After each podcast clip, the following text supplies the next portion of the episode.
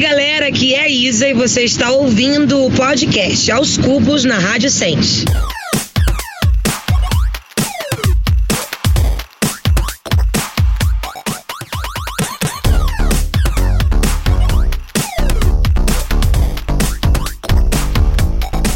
Sejam bem-vindos ao podcast Aos Cubos. Eu sou o André Aloy, arroba Aloyster nas redes sociais. Eu sou Cairo Braga, arroba Cairo Braga nas redes sociais. Eu sou o Victor Albuquerque, arroba Wikipédia nas redes sociais.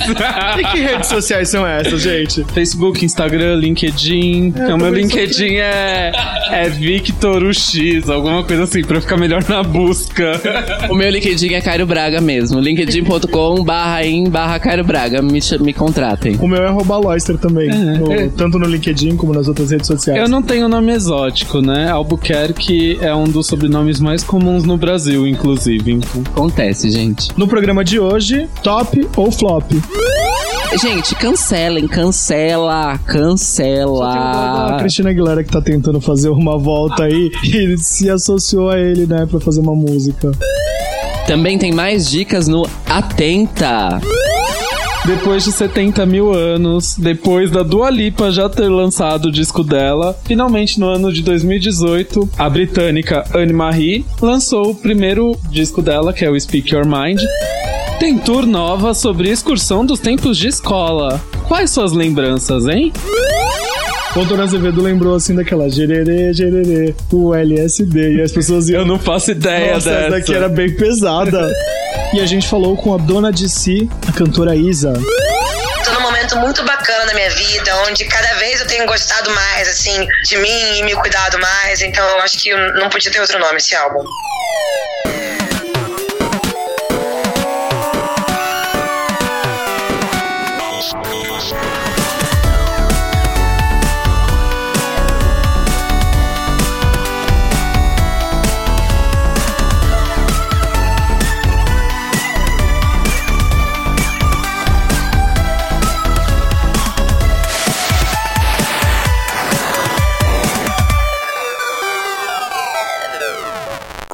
Você ouve nossos programas todas as terças às três e meia na Rádio Sense, em sensecast.org. Eu vou soletrar S-N-S-C-A-S-T.org ORG. Você também pode acessar pelo link aoscubos.com.br rádio, porque eu já disse que o Aloy é o louco do redirect, e ele criou esse para facilitar a vida de todos os ouvintes e ouvintas. O programa vai ao ar na terça na Rádio Sens, na quarta já está disponível para todos, para que todos possam ouvir nas plataformas digitais que são iTunes, SoundCloud e, e também na Deezer. na Deezer. Deezer, obrigado por apadrinhar nosso podcast e nos receber com tanto carinho, nos procurar, agradecerei todas as semanas semanas. Para falar com a gente, o e-mail que vocês nunca mandam é podcast@oscubos.com. Manda pra gente um alô, gente, por favor. E aí, você pode falar também no Instagram, no Twitter. Gente, mandem comentários. Eles leem os comentários, eles contam as histórias todas, sabe? podcast@oscubos.com. Como é que é de novo? Não entendi. Ele tá com a boca cheia porque assim, a gente falou antes da gravação, falou assim: "Vamos comer, Cairo". Pra não comer durante o programa aqui que ele não. foi fez, a gente apertou rec aqui. O Aloy tá sendo injusto porque ele tava aqui com configurando, a gente tá fazendo testes novos de equipamento. Manda um feedback pra gente falando o que, que vocês estão achando do som essa semana. A gente tá fazendo um teste com equipamento novo. Porque os nossos cabelos são os mesmos, mas o som do podcast, quanta diferença! Então vamos lá, né? No, nas redes sociais a gente arroba os cubos em todas as redes sociais. Então vamos pro top ou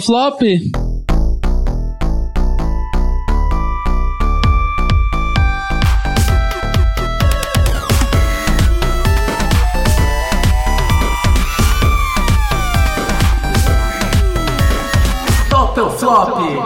Hoje a gente vai começar com um assunto bem sério, né, Aloy? Pois é, na madrugada do último dia 1 de maio aconteceu aquela tragédia, tragédia anunciada, né, como estavam falando as autoridades. Foi um prédio que era da antiga Polícia Federal que estava ocupado é, no centro de São Paulo, no Largo do Paissandu. Ele ficava do lado, do lado de uma igreja também centenária que tinha acabado de passar por uma restauração. Então, gente, ainda hoje a gente está gravando aqui, hoje é dia 2 de maio, o Corpo de Bombeiros está buscando quatro vítimas que não foram identificadas, ainda não não encontraram os corpos, mas são quatro pessoas que ainda estavam nessa busca, que as pessoas sabem que. É, até o programa ir ao ar, provavelmente essa estatística já vai ter mudado. Espero que não drasticamente, espero que não haja mais tragédia, que não exista mais mortes. Mas essa questão da habitacional da não moradia vai muito além do que está sendo abordado. O que acontece é que nos grupos da família, no Facebook, nas redes sociais, estão puxando muito pro lado de ah, mas cobravam pros moradores e também pro lado do, do Facebook de nossa, mas você confirmou que você está Seguro. que você está seguro, acabou o mundo. Gente, primeiro de tudo, quem tá sofrendo com aquilo, pouco se importa com quem se confirmou como, como quem se Salvo, confirmou né? como salvo no Facebook ou não. Não é essa a narrativa. Tá legal, vocês acham que isso tá fora da narrativa, mas todo mundo ficar fazendo post, falando, reclamando sobre isso, acaba tirando toda a importância de posts, acaba elencando esses posts como os posts principais e tirando a importância de outros posts que expõem os problemas habitacionais, os problemas da não moradia, que falam onde as doações podem ser feitas. Isso as pessoas não estão. Eu não tô vendo as pessoas compartilhando isso com a mesma efervescência de ah, mas fulano compartilhou que ele está salvo. Que ridículo. Gente, primeiro de tudo, eu vi várias pessoas compartilhando que não moram, não são nascidas Marcando em São Paulo, salvo, vieram pra né? cá, marcando como salvo, mas moram aqui atualmente. Gente, quem mora em São Paulo e tem um parente que mora numa cidade do interior ou do interior de outro estado, qualquer coisa que acontece em São Paulo, esse parente fica preocupado.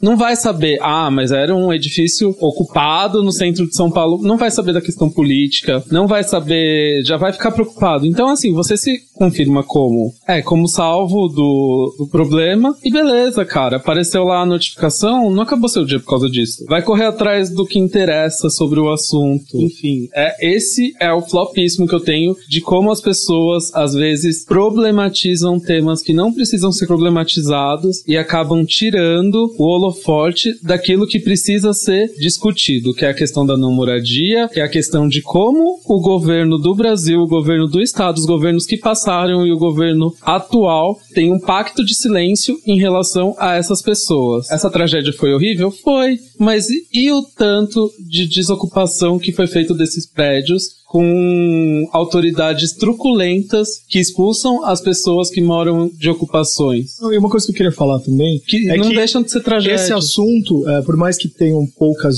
vítimas tudo mais, fala desses dois lados, tem a questão de que põe luz de um assunto seríssimo, que é a não moradia. As pessoas não têm onde morar, tanto que tem no centro de São Paulo tanta gente morando na rua. Põe luz a esse assunto, como aconteceu, por exemplo, na tragédia do Boa- Boate Kiss. Todo mundo sabe hoje das normas de segurança que acontecem dentro de uma boate. Então, é, coisas como essa acontecem, servem pra gente se policiar e fazer com que o nosso país seja um pouquinho melhor em algumas questões que a gente não tem tanta noção. Eu gostaria de dar um flop gigantesco. Na verdade, são dois flops. Um flop pros governos. Porque Um tanto. ficou jogando pro outro, né? Não, não, é pior do que é da, isso. o prédio é da Caixa Econômica Federal, foi desocupado nos idos dos anos 2000. Sim. E aí, hoje em dia, é uma responsabilidade da União. Só Sim. que aí o prefeito de São Paulo foi lá, o Bruno Covas, e falou: Olha, não é minha responsabilidade, porque a gente vem aqui e tem o cadastramento de todas as famílias. Aí o Temer foi lá e, tipo, ah, não, porque tem que ver, porque não sei o que lá, tipo, todo mundo fugindo da bucha. Gente, as pessoas só querem saber onde elas vão morar, ponto, porque tem é, cento e poucas famílias morando lá. Não, e assim, Tinha, né? gente, vamos lá. Isso que o Aloy falou é 100% verdade. E aí, eles, além de fazerem isso, de ficar jogando a batata uma pra mão do outro, tipo assim, ah, a responsabilidade não é nossa. O Bruno Covas, ele cometeu, eu não sei se dizer se é um ato falho ou não, mas ele falou na Globo News, ele falou com todas as palavras. Pode falar no primeiro momento que é uma gafe, né? A gente pode até desconfiar que foi um ato falho, mas foi uma gafe. Então, eu, eu não sei se foi um sincericídio, porque é, o Bruno. Gente, a gente nem sabe nem quem é, quem ele é. Ele caiu de paraquedas como vice-prefeito do Dória, a gente não sabe nem quem ele é. Mas enfim, ele disse na Globo News o seguinte: a prefeitura sabia que o prédio estava em risco, a prefeitura sabia que deveria dar apoio às famílias, ou apoio material às famílias para manutenção do prédio, ou apoio material às famílias para que elas fossem removidas para outras habitações, mas com, com uma infraestrutura melhor para eles. E a prefeitura não fez nada. Ele literalmente falou isso. É, o pior foi o Dória, né? Que falou que o Ai, presidenciável gente, aí falando que é, a ocupação era em partes. É governável ainda, calma. A gente ainda é não verdade, tá é nesse nível. desculpa. E de preferência a gente não vai chegar. Pré-candidato, pré-candidato, vai. É, ele falou que existia uma facção criminosa lá dentro. Da prefeitura? Tem, liderada por ele. Enfim, é, o lance é. Aí, já que a gente tá falando do governador, nós, O Márcio França, que nós que somos da Baixada sabemos muito bem quem é. Vixe. É uma pessoa que tem acusações de homicídio nas costas e agora é o governador do estado de São Paulo, não é mesmo, amores? A gente tá bem, viu, galera? A gente tá muito bem nesse país. o dia que vocês quiserem ouvir saber quem é Márcio França, joga no em algum grupo da Baixada Santista, vai ter histórias, olha, até o fim da vida sobre Márcio França. Mas enfim, o lance é, ele foi lá e falou o seguinte, que as pessoas precisam ser convencidas que elas não podem morar nessas condições. Como se a culpa das pessoas que moram em ocupações, em morarem em ocupações, são das pessoas que moram em ocupações. O Temer, na verdade, ele não, fal- ele não conseguiu falar nada direito, ele só falou que, tipo, a responsabilidade não era dele. Ele só falou isso, porque quando ele chegou lá, ele não conseguia ficar 10 minutos fora do carro, porque as pessoas literalmente começaram a, a rodear ele. Ele foi hostilizado, né? Ele, ele foi utilizado, tacaram coisas nele. Assim, gente. E aí ele, tipo, ele ficou 10 minutos fora do carro, falou com a imprensa, ou seja, com a Globo, voltou pra dentro do carro e desapareceu. A realidade é que não é do interesse do, do poder público resolver a questão da moradia desde nunca. Porque o que acontece? A gente vive em centros urbanos onde o centro da cidade está se tornando cada vez mais gentrificado. O interessante é você Eu ter... amo que o Vitor sempre É. fala essa palavra difícil. Gentrificado, Para as pessoas, é. o que que é a gentrificação? Ah, gentrificação as pessoas sabem o que é, Aloy. Não vamos duvidar da capacidade dos nossos ouvintes. Quem assistiu Kim Schmidt sabe o que é gentrificação. é quando os hipsters fazem cafés no lugar. e barbershops, tá acontecendo isso na freguesia, eu tô assustadíssima. Enfim, é, tem essa questão da gentrificação que o interessante é você ter condomínios luxuosíssimos, cheios de recursos. Agora tem esse tal desse co-living, né? Nada mais é do que um cortiço de luxo. É, não tem outra definição na minha cabeça. Ou uma mega república É uma república cara. É uma república cara, uma república que as pessoas pagam caro pra morar. Enfim, o que acontece? Os governos, eles não têm interesse em manter as pessoas pobres no, no centro da cidade e elas ficam cada vez mais Distantes. afastadas e distantes. E a gente tem uma prefeitura na cidade de São Paulo que tornou mais caro o acesso das pessoas que moram distantes do centro à cidade. Com o aumento do ônibus, com uma política de integração de passagens que teve um retrocesso e vai ter mais retrocesso exatamente. Não é do interesse do poder público ter pobres no centro da cidade, falando da maneira mais clara. A classe média fala assim: ah, coitada da, da minha diarista que vem de muito longe trabalhar aqui, mas ah, ela podia morar perto, né, se tivesse uma política inclusiva. Ah, não, tipo, não quer, entendeu? Então, assim, a gente vive num, num, num país que tem esse elitismo da classe média e dos ricos. E na América Latina, acredito eu que o Brasil é um dos países é que tem mais pessoas em condição de moradia na, de rua na América Latina. Deixa eu só atualizar então Diga, a estatística. fala. São 34 moradores desaparecidos, tá? Eu tinha falado 4, eram possíveis vítimas. 34 são números atualizados até hoje, 2 de maio. É 10 e meia da noite. 10 e meia da noite. É, e- e, bom, agora 34 desaparecidos e assim, gente, existe uma, uma estatística com relação a, a pessoas em situação de não moradia em São Paulo. Metros quadrados de lugares construídos e não ocupados na cidade de São Paulo, a estatística é a seguinte. Existem mais metros quadrados construídos não ocupados em São Paulo do que pessoas sem moradia. Significa que tem mais lugar para as pessoas morarem do que pessoas precisam de lugar para morar. Então o que que tá acontecendo? E não só prédios, né? é, com, com a crise que teve atual, teve construção de muito prédio comercial que tá às moscas, porque as pessoas não. Tem não- vários prédios. Não tem No centro de como São Paulo investir. Mesmo, tem vários prédios que estão Prédios E- comerciais vazios, então assim, o, o espaço, é, se a gente vivesse numa sociedade justa, o espaço seria dividido para todos morarem. Mas numa sociedade capitalista que terrível em que a gente vive, o espaço é para quem tem o dinheiro para pagar para ter aquele espaço. Então alguém pagou para construir um prédio comercial onde ninguém vai morar e muitas vezes ninguém vai ocupar nem para abrir nenhum comércio nada, porque Hoje mesmo eu tava passando na 9 de julho, tem um prédio, acho que de três ou quatro andares, que ele está envelopado, inutilizado, simplesmente porque os- o dono não quer fazer nada, ou não tem dinheiro, ou enfim, ou deve estar com embargo jurídico porque não pagou IPTU. Então são vários os assuntos, várias possibilidades. na Bela Sintra é lotado de prédio assim. Ó, se vocês querem ouvir seríssimo sobre empatia e população de rua, ouçam o Mamilos de número 102.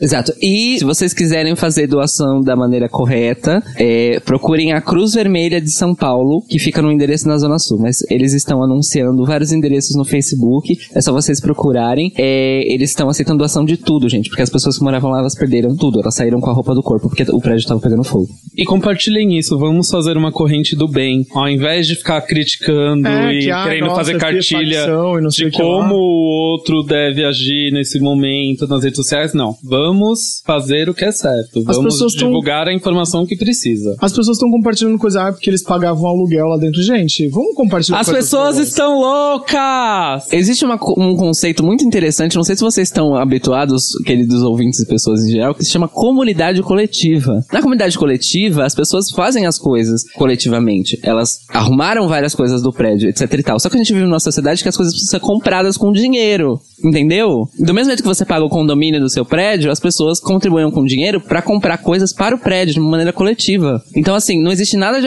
de absurdo. Então, assim, do mesmo jeito que você paga seu condomínio e você paga pessoas pra fazerem a manutenção do seu condomínio, eles juntavam dinheiro pra comprar produtos de limpeza, Pra comprar é, reparos. Eles fizeram reparos na maioria do prédio, reparos estruturais mesmo, tipo de instalar tomada, re- rebocar paredes, essas coisas. Isso custa dinheiro. Então, continua pagando o seu condomínio e não fala das pessoas de rua, porque vocês não sabem o que elas passam, nem a gente sabe. É, e pra fechar esse assunto, tem um filme muito bom, um, um micro atento aqui dentro, que se chama Era o Hotel Cambridge, que é uma mistura de ficção com documentário. Genial. Apenas procuram, assistam esse filme. Se vocês não se emocionarem, é impossível e reflitam. Vamos falar de outro flop? Então a gente já, já começa assim com os assuntos pesados pra gente terminar esse bloco aqui de forma leve, porque a gente. A gente Falando de pessoas loucas! Falando de pessoas loucas, vamos falar dele, né? Kanye West, o presidenciável de 2020. É o que, viado? é o quê? E o quê? Pois é, o Kanye West criou uma nova polêmica falando que a escravidão foi uma opção. Vocês chegaram a acompanhar isso nos noticiários? Eu vi, ele, le- eu vi ele levando uma bronca hoje do cara do TMZ, lá no prédio do TMZ, que o cara deu um textão na cara dele, assim, que é um absurdo uma pessoa com a plataforma e o alcance é, de mídia que ele tem falar essas coisas, e o cara até falou assim, você, você se tornou uma, uma deformação do que você já foi um dia, ou do que eu achei que você era. Talvez eu Uau. estivesse errado o tempo inteiro, e você sempre foi assim. Eu, uh, ok! Bom, eu tô cantando essa bola há anos, o Vitor sabe disso Mas eu também. que ficavam chamando ele de gênio e eu falava, gente, ele não é gênio, gente. Ele é um embuste. E ele é um embuste dos fortes, assim, dos fortes. A gente tá vivendo um momento em que, o Jay-Z, que é literalmente a pessoa que fez a carreira do Kanye West, está se afastando do Kanye West a ponto de não falar sobre o Kanye West. Então, Mores, é isso que eu deixo pra vocês. Eu vou falar aqui as aspas que ele deu em entrevista que é. A gente ouve dizer que a escravidão durou 400 anos. 400 anos? Questionei ele. Parece uma opção, disse o rapper de Chicago. E em entrevista, obviamente, ao TMZ. Estamos em uma prisão mental. Gosto da palavra prisão, entre aspas, porque é escravos, entre aspas, tá ligada demais aos negros, declarou Kanye. Nossa, tipo, assim, flopíssimo, né? Próximo assunto. Flop, não, e já teve a polêmica do Yeah, Trump. teve a Trump- É, teve- é, ele declarou apoio ao Trump. E, aliás, quando o Trump foi eleito, ele se encontrou com o Trump. Vocês lembram disso? É, gente, cancelem, cancela, Só cancela. da Cristina Aguilera que tá tentando fazer uma volta aí e se associou a ele, né, pra fazer uma música. Pois é, gente. É, a- eu amo porque a Cristina Aguilera cometeu o mesmo erro que a Lady Gaga, sendo que a Lady Gaga corrigiu o erro dela com a Cristina Aguilera. Ou seja, as pessoas elas não aprendem. Como foi esse erro, gente? Do What You Want com R. Kelly é foi cancelada e substituída por Do What You Want featuring Cristina Aguilera. Nossa, nem lembrava dessa É. música. Essa música foi esquecida no Não. churrasco, né? O clipe foi esquecido no churrasco. Não foi. Ela cancelou porque ela tava gravando o clipe com o R. Kelly e teve toda a polêmica da questão do abuso sexual e etc. E assim, ainda era uma música que falava de sexo e de você poder fazer o que quiser com o corpo da outra, com o corpo da, é muito da pessoa, pesado, enfim. né? Foi um, uma cagada, assim, geralzona. Nossa ouvinte Thaisa Lira quer fazer um comentário. Ela tá aqui na plateia, plateia aos cubos hoje. E eu falo pra todo mundo que não existe plateia, tu vai falar plateia, né? Mas não é uma plateia oficial, né? São amigas que estão aqui na sala. É, tipo, uma delas mora aqui, inclusive. que a Thaís é só uma informação adicional de que nessa época ela é, tinha passado pela cirurgia no quadril, né? E o clipe fazia uma, uma alusão que ela tava meio imobilizada por conta disso, ele podia fazer o que quiser com o corpo dela. E também foi quando ela compôs a música que ela cantou naquele, naquele documentário no Oscar, o To It Happens to You. Que foi quando ela também falou que ela foi estuprada na faculdade. Então, por esse motivo, ela não quis que The Watch Love fosse um sim. Tá explicado? Ou seja, lindíssima. Cancelou o clipe e fez, teve o timing correto, né? Vamos pro próximo top ou flop? Estreia do programa Prazer Pablo Vittar. Eu não assisti ao programa, mas eu assisti trechos na internet. Eu queria destacar aqui, a família dela fez uma homenagem à mãe, às irmãs, à irmã gêmea, a outra irmã que defendia ela, na que é lésbica, inclusive, e ela defendia a Pablo na escola quando ela sofria bullying. E o vídeo é bem emocionante porque fala exatamente daquele fati- daquela história fatídica da sopa, sabe? Que ela sempre conta. Enfim, eu achei bem fofo. A primeira entrevistada é a Preta Gil, que também, obviamente, sofre muito bullying e tudo mais. Então, é alguma coisa, é um programa pra se procurar, para saber um pouquinho mais. Eu só não gostei do nome do programa. Ah, eu queria, ó, se vocês tiverem dicas aí, de, eu- a gente entrevistou a Gretchen, mas eu não consegui ainda assistir. Se alguém viu o programa, os, Os Gretchens. Gretchens. É, a gente, eu vou ver e de repente eu comento na semana que vem. Ó, quem assistiu os Gretchens, manda um e-mail em podcast.com. Tô fazendo igual a gente faz no library. Fala se gostou, É se botar não a pressão.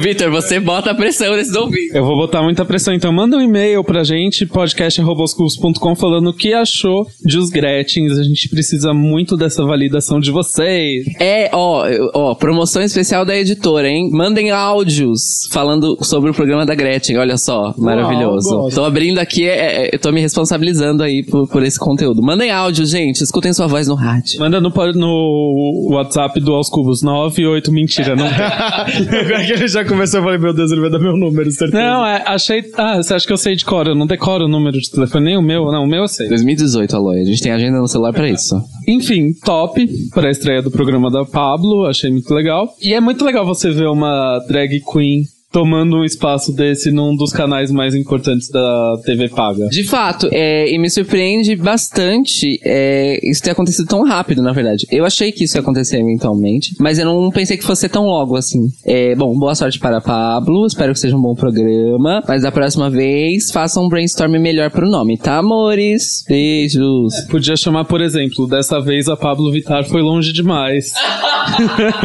É um bom nome pra um quadro, espero que tenha um quadro chamado assim. Pablo vai longe demais, aí ela vai viajar e conhecer pessoas. É, então, não, eu tinha visto, não lembro o tweet de alguém toquibando, era um tweet de alguém no, no Twitter, não lembro exatamente quem, falando que a Pablo devia lançar um programa de viagens chamado Pablo Vittar foi longe demais. Eu acho maravilhoso. Eu acho que assim, Multishow contrata a gente pra ser produção e roteirista, tá? Beijos. Inclusive do Drag Race Brasil, que não, não é vocês que vão fazer, mas passam. aquela história, né, de que essa é a Record, que a RuPaul, a RuPaul colocou o logo da TV Record do livro. Foi É, uma- são foi tudo- tudo rumores. Louca, né? tava, aquele estava fora do Brasil, mas acompanhando No, li no library, junto com os nossos ouvintes, a gente chegou à conclusão de que a RuPaul jogou RuPaul's Drag Race Brasil no Google Imagens. E a primeira imagem que apareceu foi essa montagem feita por um fã de como seria o logo caso o RuPaul's Drag Race Brasil fosse na Record. E ela falou: Ah, tá, é isso aí. E postou no Twitter. Can you believe? É, se for seguir a, a lógica de que os programas da Endemol Shine, a maioria desses realities estão indo pra Band, como o Masterchef, por exemplo, faria mais sentido o RuPaul estar na Band, até porque a Band não é um canal religioso. E apesar de ter ligações religiosas, mas esse não é o foco da programação deles. Mas a questão é a seguinte: a Band. Paga tem horário. Ah, não, exato. Mas aí exatamente. qualquer canal, né? É, mas aí o lance é o seguinte, é, a Band realmente era a emissora mais interessada, porque a Endemol Shine, obviamente, comprou o formato e já falou pra Band, gente, isso vai dar dinheiro. Isso vai dar dinheiro. Isso vai dar muito O dinheiro. DragCon vai vir pro Brasil, não vai? E, não, isso não existe nem rumor. Isso, as pessoas, elas, elas falam isso querendo. Não existe rumor. A RuPaul nunca falou isso, nem a Michelle Visage, nem nada disso. E a, drag, a DragCon não vai nem sair dos Estados Unidos por alguns anos. Vai ter um Anime Friends Drag, né? O Drag Queens Friends. Mentira, eu tô inventando. Deus me livre! Deus me livre! Anime, Anime Friends é um zumbi hoje em dia, né, Que Feto? horror. É um zumbi, enfim, né? Mas ainda tá aí. Um último assunto aqui, super mais leve, super mais alegre, que é o reunion do ABBA, o retorno do ABBA. Eu queria que o Cairo falasse sobre esse daqui, porque assim, é muito lugar de fala dele. É muito. É, artistas suecos é com o Cairo. Já que o Benti não tá aqui. Então, é o seguinte, o ABBA anunciou que depois de 35 anos sem lançar uma música inédita juntos, eles vão lançar não uma, mas duas faixas inéditas. Por quê? Eles reuniram pra preparar material audiovisual para um especial de quantos anos, Aloy? Mesmo eu esqueci. De 35 35 anos. Não, eu, 35 anos depois que eles se separaram. Ah, Ah, tá. Então é, então acho que é 50 anos do ABBA, amores. Enfim, muitas décadas de ABBA, comemoração TV sueca. Qual era a proposta? Eles se reuniram pra preparar esse especial, porque obviamente eles que vão curar, né, o especial, mas também porque ia ter umas inserções de apresentação de palco em que eles de hoje em dia interagiriam com hologramas deles no começo da carreira. Mais de 50 anos, porque o ABBA surgiu nos anos 60, é isso? 66? Foi. 66? Ah, a fundação da ABBA? é. É porque eles ganharam o Eurovision Waterloo, que aí sim eles fizeram um sucesso internacional. Foi em 69 ou 71, enfim, não lembro. Mas é De isso aí repente, né, mesmo. então, de repente deve ser pra essa celebração. Enfim, é. Exato. Enfim, ah, 50 anos eles têm, né, gente? A questão é a seguinte: esses 35 anos que eles ficaram separados entre o fim do ABBA e o presente momento, eles passaram 30 anos brigados. E brigados assim, judicialmente brigados, gente. Não era um negócio amigável. Tem a questão de que eles eram dois casais, e aí todo mundo traiu todo mundo com todo mundo. Não sei se vocês sabiam dessa história, mas rolou. Você tava lá, né? Eu queria, pelo menos, assistir. É, podiam ter declarado amor livre logo ao invés de brigarem, né? Mas não, né, amigo? Infelizmente eles não estavam nesse, nesse patamar. Inclusive, pra quem é fã do ABBA, The Winner Takes It All, todo, todo mundo que é fã do ABBA sabe qual é o motivo desta música ter sido escrita. Enfim, é... Trechinho. Ah, essa música é daquelas pra cantar sofrendo no karaokê, eu amo. Exato, e aí o refrão todo mundo canta junto. Cantem juntos, ouvintes. I don't wanna talk about things we've gone through, though it's hurting me. Now it's history. I played all my cards, and that's what you've done too. Nothing more to say no more race to play. The winner takes it all, the loser standing small beside the victory.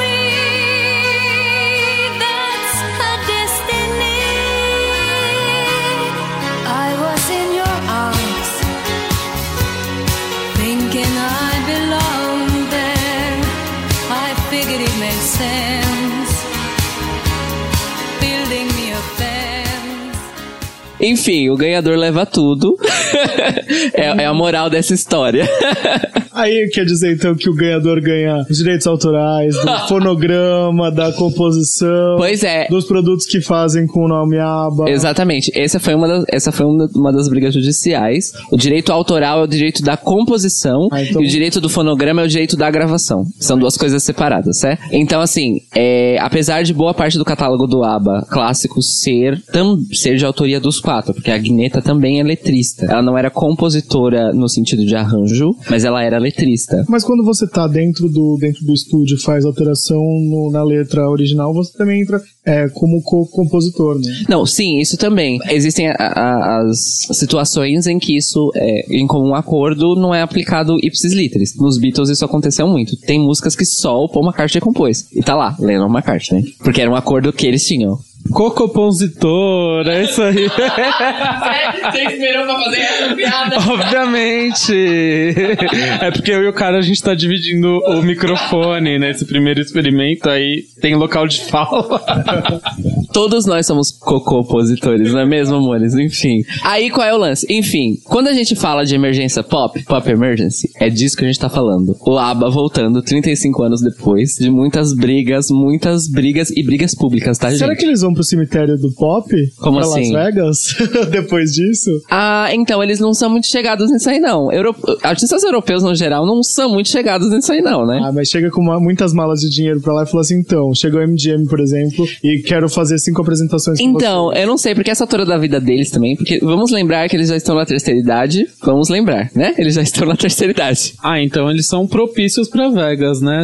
Porque lá só tem a terceira idade em peso. Não sei quem já foi pra Vegas sabe. Aqueles cassinos são abarrotados de senhores e Olha, coloca tudo senhoras. aba rotado, é o título. Abarrotado. Gente, é a, a, a melhor idade, né? Se diverte muito em Vegas. Eu achei isso o máximo quando eu fui pra lá, inclusive. Cher que o diga.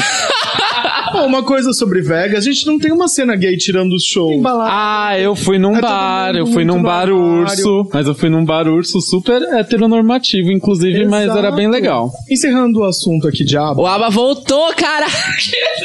Né? Uau. Como a gente vai de um assunto de aba pra urso, né? É topíssimo, né, Mores? Topíssimo. Inclusive, eu quero escutar essa música logo. rumores que eles vão se apresentar no Glastonbury. Ah, então, esse é um rumor maravilhoso, eu espero que seja verdade, porque, gente, e o Glastonbury é um festival muito mais hippie, entre aspas, do que o Coachella. Muito Ah, mais. total. Ah, Coachella flopíssimo, né, amor? A gente chegou a contar que eu não lembro se Não, a gente não comentou sobre isso no o podcast. criador do Coachella, ele tem um discurso anti-LGBT e ele financia várias, vários projetos de lei para que gays não é, consigam adotar filhos. Então, fique de olho. se Mas ganhar querem dinheiro em cima do público LGBT, Claro que que fica pode, lá né? postando um monte de foto e falando que o festival é o máximo, ele ganha, né? É, levar Madonna na época da- do, do Confessions, ele levou. Levar Beyoncé agora, ele levou, amores. Então, assim, e ele, ele, ele é realmente ligado àquelas eh, igrejas evangélicas bizarras que eles têm lá. Mas, sim, gente, Coachella, infelizmente. É igual Rock in Rio, amores. Medina, hum, E agora o Rock in Rio se associou à Live Nation. É verdade. é. isso eu estou curioso pra saber no que vai dar, confesso. É, apesar do flop do,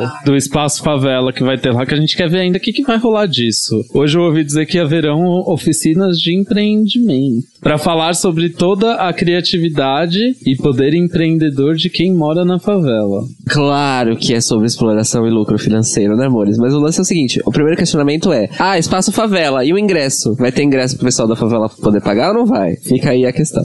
E só pra complementar aqui, a Live Nation tá associada a mais de 150 festivais pelo mundo. Então, eles sabem fazer. E pra quem não sabe, Live- a Live Nation também está associada ao Lollapalooza. Então, acho que vai ficar muito claro agora, tipo, o papel do Lollapalooza e o papel de- é, do Rock in Rio dentro da mesma plataforma. E é, e é interessante porque a Live Nation tá virando uma espécie de monopólio dos grandes eventos musicais ao vivo. Porque, na verdade, é, eles não administram só festivais, eles administram turnês, né, de artistas também. A Madonna era Live Nation ou ainda é, não lembro. São, são projetos 360, pra quem É. não sabe, eles cuidam da carreira do artista como um todo. Então, É, gente, porque hoje em dia gravadora e nada é a mesma coisa. É, o lance é, a Live Nation tá virando um monopólio, tá igual a Disney. Daqui a pouco a Disney vai comprar a Live Nation e aí fodeu.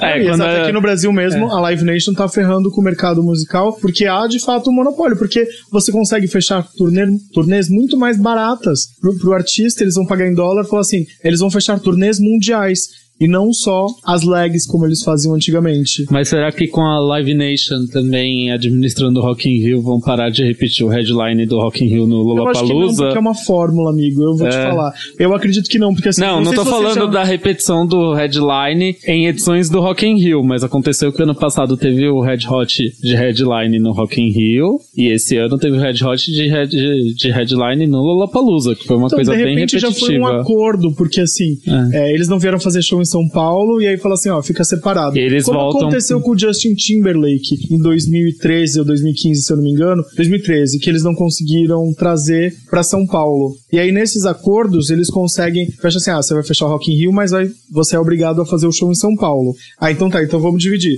Já que se for ano de Rock in Rio, são, é, Rio de Janeiro vai ficar com o, com o Justin Timberlake, no ano que vem o Justin faz Lollapalooza ou no ano anterior. É, só espero que essa aquisição não interfira na questão organizacional do Rock in Rio, que pra mim é exemplar e Eu acho muito que melhor eu que a acho do que- Lollapalooza, Eu acho inclusive. que só tende a melhorar. Eu acho que estruturalmente o Rock in Rio é muito melhor, mas no quesito de descoberta de novos públicos e artistas que estão começando, enfim, a Live Nation vai dar esse toque. Eu acho que de repente pode ter um blend de sabores. né? Eu acho, eu acho que vai ser Tomara que um procure o melhor do outro, enfim, né? Ah, vamos, chega de top ou flop?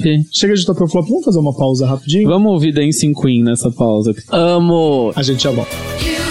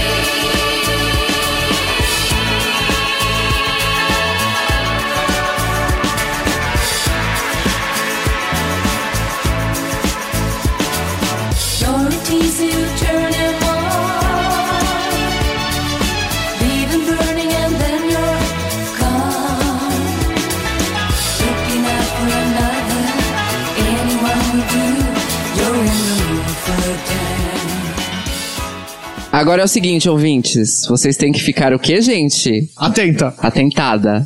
Como diria minha avó. André Aloy, o que, que você tem pra indicar pra gente hoje? O Atenta de hoje. Cairo, eu tenho uma demanda pra você. Você tem que fazer uma vinheta pra Tenta, né? É verdade, ouvintes. Eu tenho que fazer uma vinheta pra Tenta. Pode assim ser, pode ser uma sirene, de repente, alguma coisa meio ring the alarm da, da Beyoncé. Eu não vou usar sirenes porque duas vinhetas do Library tem sirenes. Eu gosto, eu quero sirene no meu podcast também. Usa a, usa a buzina da Nicki Minaj. Pão de alarme. Bom, já que estamos falando de alarme, né, gritaria, o Cairo Braga vai dar o primeiro atento aqui pra gente. Ah, bom, eh, o que eu queria indicar primeiro é uma série de TV nova. Que infelizmente não tem no Brasil, amor. Como você faz pra assistir? A gente, não, a gente é contra a pirataria aqui nesse podcast. O problema é de vocês, eu sou super a favor. Inclusive no Library a gente fala pras pessoas onde elas conseguem downloads. O lance é o seguinte: é, é uma série da BBC America. Quem não lembra, BBC America era o canal que fazia, é, produzia e exibia Orphan Black, nossa amada idolatrada, salve, salve. Palmas para Orphan Black. E aí, a BBC America tá dando continuidade ao projeto Galaxy of Women, que é uma coisa que eles começaram em Orphan Black, que é que são séries com é, protagonistas femininas e séries com histórias em torno de protagonistas femininas. Neste caso, não só as protagonistas, duas protagonistas são femininas, como a autora da série, a roteirista, é uma mulher. Ela é. Eu esqueci o nome dela agora, mas ela é autora e protagonista de uma outra série britânica de comédia chamada Fleabag, também maravilhosa. Eu estou falando de Killing Eve. Quem assistiu Grey's Anatomy vai lembrar da Sandra Oh, que era a melhor amiga da Meredith, que eu esqueci o nome, de- o, o nome da personagem dela, porque minha memória é horrível. E ela está nessa série como uma agente secreta britânica que está perseguindo uma assassina em série profissional é, francesa que faz está assassinando líderes políticos pela Europa inteira. uma assassina só. Só que existe uma questão aí que não é simplesmente uma caçada de uma detetive com uma bandida. Elas duas ficam têm um crush uma pela outra. Olha. A gente, porque a gen- o que interessa na gente é a psicologia de um assassino em série. E ela, porque ela ficou impressionada, porque pela primeira vez um agente secreto chegou perto dela enquanto assassina. Então falou assim: Nossa, quem é essa mulher que, se pá, vai conseguir me pegar? Eu quero saber mais sobre ela. E elas ficam se rodeando pela série, e aí acontecem várias coisas que eu não vou contar. Enfim, Killing Eve, primeira temporada, foram três ou quatro episódios até agora. BBC America, tá disponível nas lojinhas, entre aspas, da internet aí pra quem manja dos negócios e não fica acostumado só com Netflix, né? Vamos deixar de ser amador. Mas ah, já tá disponível na- no- nas plataformas de streaming ou você vai pelo Ola mesmo e acessa o BBC América? Ai, gente, é só na hora da pipoca resolver lá, né? Ainda existe? Então é isso aí, a hora da pipoca. Arrasem na hora da pipoca. Se não, arrasem na Bahia Pirata. Beijos. Também tem o Streamio, né? Enfim, Cairo, ele é um entendedor de séries, ele assiste todas as séries, mas eu já falei pra ele assistir Dark é bom. Quem pegou o trocadilho? Ha fucking ha. Can you believe? Enfim, eu vou agora dar o meu atenta, que é pro disco da Anne Marie. Can you believe? Depois de 70 mil anos, depois da Dua Lipa já ter lançado o disco dela, finalmente no ano de 2018, a britânica Anne Marie lançou o primeiro disco dela, que é o Speak Your Mind. É assim, gente, é pop, não é nada revolucionário, é aquela música que coloca, tipo, quando você não, não quer se preocupar, quando você não quer militar, enfim, não é nada dessa pegada, é uma coisa mais leve. A Anne Marie fala muito de boy nas músicas dela, mas ela é o oposto da Dua Lipa, né? A Dua Lipa é a gata, tipo, que tá sofrendo e que quer esquecer o boy. A Anne Marie é a gata, tipo, que tá fazendo, tá pisando no boy, entendeu? Tipo, macho é tapete pra ela. Gente, eu amo Friends. Você já viu a letra de Friends? Friends, que é o single que ela lançou aí com o Marshmello. Marshmallow, que o Marshmallow lançou com ela, enfim, tá no disco. Fala muito disso, tipo, do, de uma amizade que ela tem, enfim, que ela é só amiga do boy e o boy fica atrás dela, tipo, querendo mais do que isso. Mas tem outras músicas, tipo, Bad Girlfriend, tem várias músicas que ela fala a respeito de relacionamentos com, com essa pegada. E eu gostei muito de é, 2002, que ela faz referência a algumas músicas daquela época. Ela faz várias referências a músicas dos anos 2000, com uma pegada meio Jessie J, eu achei, no, no jeitinho que ela eu canta gostei, essa gostei música. bastante desse single. É, a Dua Lipa é muito boa, né? Ela canta bem eu acho ela uma artista com presença de Dua palco. Lipa não, Ana Maria a gente tá falando. Tô louco, eu tava pensando na Dua Lipa. A Anne Marie é muito boa, né? Ela é uma artista que tem presença de palco, eu gosto dela, acho ela legal. Dá vontade, não é, Tovilô? É, eu recomendo Speak Your Mind, o primeiro disco dela. É pop, é fácil, é pra você ouvir no seu trajeto pro trabalho, pra você ouvir quando você tiver de cabeça fria. Meu Atenta vai para o Sesc Avenida Paulista, que acabou de abrir aqui em São Paulo. Uhul, pena que eu não tava em São Paulo, eu fiquei morrendo de inveja dos shows que você assistiu. Eu assisti um show assim que eu nunca imaginei que fosse ver. Ah, a Mamundi com Alice Caymmi são duas artistas que eu amo muito. E o novo disco da Alice Caymmi eu já falei aqui. É um dos que eu mais ouvi nesse último ano. E é Mamundi, né? Querida como sempre, nossa madrinha maravilhosa. E elas juntaram os repertórios e fizeram um show para pouquíssimas pessoas lá no 13º andar do Sesc. Um show super intimista, sentadinho, sem sintetizador, só com violão, piano de cauda, maravilhoso. Foi bem legal. Alice Caymmi cantou a estação, eu tô viciado nessa sim, música. sim, cantou, cantou. Gente. E elas cantaram a música com a Pablo, achei. Da Pablo, na verdade. eu ia falar. Não, a Pablo não estava lá. A não estava lá. Eu achei incrível, tipo, essa junção de duas artistas muito foda. Não sei se tentaram é, criar rusgas, né, nas duas, mas o discurso delas estava bem assim: nós somos amigas, independente do que façam, não sei, falem, blá blá blá. Eu fiquei, hã? O que que falaram? Não tô entendendo. O que? Alice e Alice Pablo? Caymmi, não, Alice Caymmi e a Mamundi. E elas ficaram se zoando, assim, é bem. Ah, eu acho que é assim, né? As duas são pessoas ali fortes, de gênio forte. É porque a Zona Sul contra a menina que cresceu, tipo. Sim, fazendo, né? exatamente. Aí eu acho que podem ter criado essa rivalidade feminina que não é nada mais esperado, né? Nada novo sob o sol. Criarem rivalidade entre duas mulheres, né? Sim, e aí tiveram outros shows. É, Teve Emicida no, na parte de fora, que eu não assisti na hora que eu cheguei pra ver Mamundi. Tava meio um alvoroço, porque tava, tinha Rael, tinha outros artistas fazendo show na parte de fora.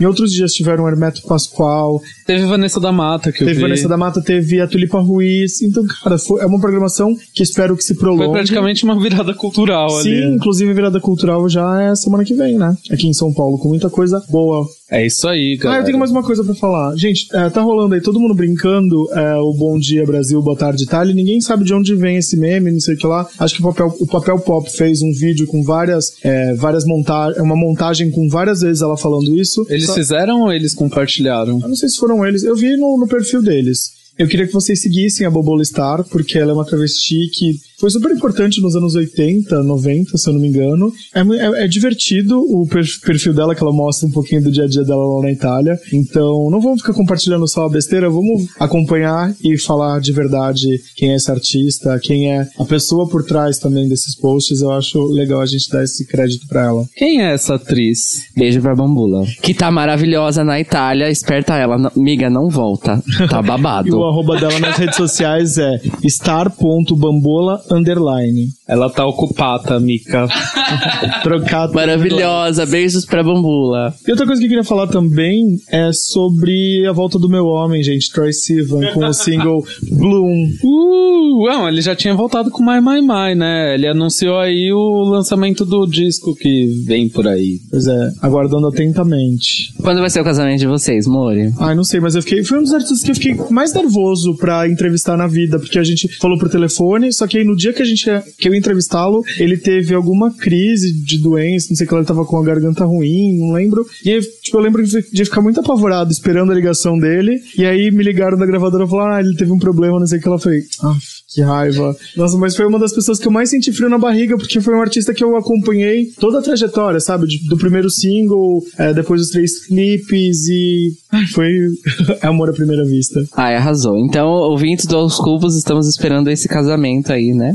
Do, do Troy Sivan com o Aloy, mesmo porque aí ele consegue uma dupla cidadania, né? Também aí Nossa, meu facilita a sonho, vida. nossa, eu lá. Pera, de onde ele é? Ah, ele é australiano? Ah, é, foi aprovado o casamento lá, então já tava podendo. Eu tenho medo da Austrália, porque ela tem dinossauro e aranha gigante. Lá tem seres, animais fantásticos e onde habitam? Na Austrália, amores. É lá mesmo, não tem erro. E pra encerrar Ah, o meu atento eu queria dizer sobre. Nossa, você deu 15 atentas. 15, mas eu vou eu dar queria- mais 15. Não, peraí. Esse daqui tem, tem um, uma- um contexto. Ah. O, o disco se chama Dona de Mim. Ah. É de uma artista que a gente conversou com ela, é a Isa. Ela conta um pouquinho sobre essa trajetória do disco, como que foi colocar é, Dona de Mim na rua. E eu queria que vocês ouvissem um pouquinho esse papo que a gente falou. Já me perdi, tentando encontrar. Já foi embora, querendo nem voltar. Penso duas vezes antes de falar. Porque a vida é louca, mano, a vida é louca. Sempre fiquei quieta, agora vou falar. Se você tem boca, aprende a usar. Sei do meu valor e a cotação é dólar. Porque a vida é louca, mano, a vida é louca.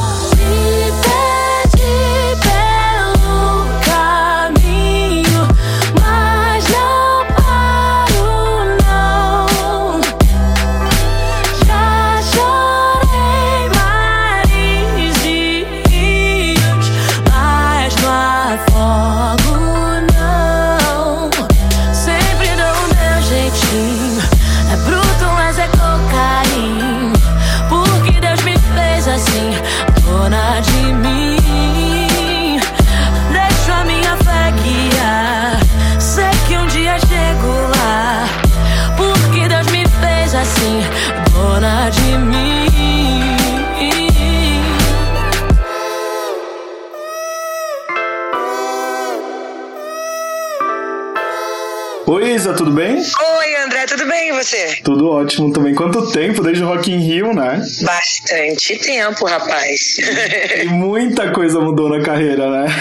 Nossa, eu acho que o Rock in Rio foi praticamente um divisor de águas, assim, na minha vida, porque muita coisa aconteceu. Logo depois, assim, eu lancei Pesadão. Acho que duas semaninhas depois eu lancei Pesadão. E aí, desde então, muita coisa legal tem acontecido. Pois é, e agora o Dona de Mim acabou de ser lançado, né? E eu queria que você explicasse um pouquinho do porquê da escolha desse título e por que você está tão dona de si neste momento. Ah, eu acho que é fruto de uma caminhada, assim, muito longa de autoconhecimento, de pesquisa, de, de cuidado, de tentar entender realmente aquilo que eu mais gosto de cantar. Assim, o nome desse álbum é Dona de Mim, não só porque minha música favorita é Dona de Mim, né? Porque tem uma música no álbum que se chama Dona de Mim, mas também porque eu acho que todas as músicas do álbum acabam falando sobre isso, sabe? O tema geral é esse. Por mais que os assuntos sejam diferentes, eu acho que todas elas reafirmam isso. Então, é, eu tô num momento muito bacana na minha vida, onde cada vez eu tenho gostado mais, assim, de mim e me cuidado mais. Então, eu acho que não podia ter outro nome esse álbum. Antes a preocupação era lançar o disco na carreira. Depois que o disco sai, qual, que, é, qual que é a preocupação do artista?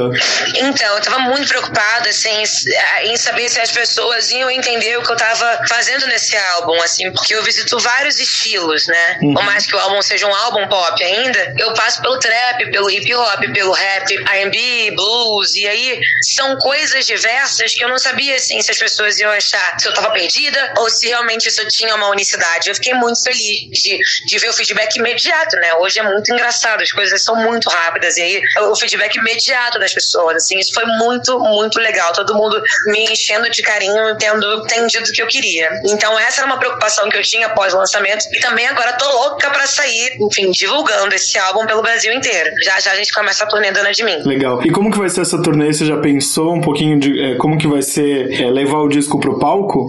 Ah, tá sendo muito bacana, assim, a criação disso, né? A gente tá uni- unindo ideias, assim, finalizando algumas coisas, é, para poder representar bem esse álbum. Vai ser muito divertido de qualquer forma, porque meus fãs me enchem de carinho e nesse último show que eu fiz, que foi no dia seguinte do lançamento, já tinha gente cantando as músicas, assim, então isso realmente, com certeza vai ser muito legal, assim. Acho que o show, os shows tendem a ficar cada vez melhores, porque com o tempo as pessoas vão aprendendo cada vez mais as músicas, então tô muito animada. Legal. E já tem até meme, né?